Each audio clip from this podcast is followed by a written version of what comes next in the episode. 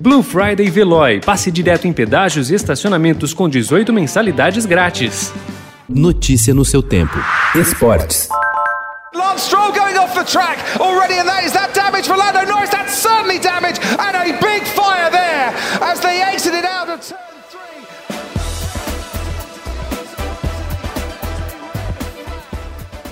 Um grave e impressionante acidente marcou o GP do Bahrein de Fórmula 1 ontem. Logo após a largada, Romain Grosjean se enroscou com Daniel Kvyat da AlphaTauri na saída da curva 3. Bateu forte na barreira de proteção e viu seu carro explodir e ficar completamente destruído e em chamas. As imagens são assustadoras. O piloto da Haas recebeu ajuda da equipe de resgate e conseguiu sair do veículo depois de 29 segundos. It's been a very long race. Lewis Hamilton has come through to win the Bahrain Grand Prix once more.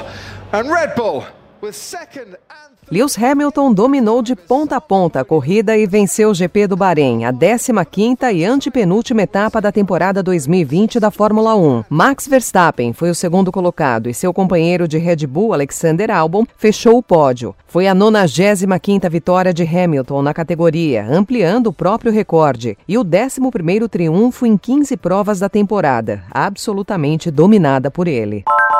How's your body feel right now? My, my body feels splendid. I want to beat it up some more Why would you like to beat it up some more? because it feels great now.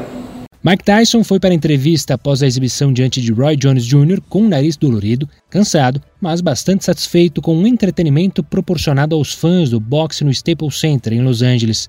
Entusiasmado, o campeão mais jovem dos pesos pesados afirmou que quer voltar a lutar em no máximo dois meses, possivelmente em Saint-Tropez, na França. Ele não revelou quem pode ser o rival, mas a expectativa é de que Vander Holyfield seja o nome escolhido.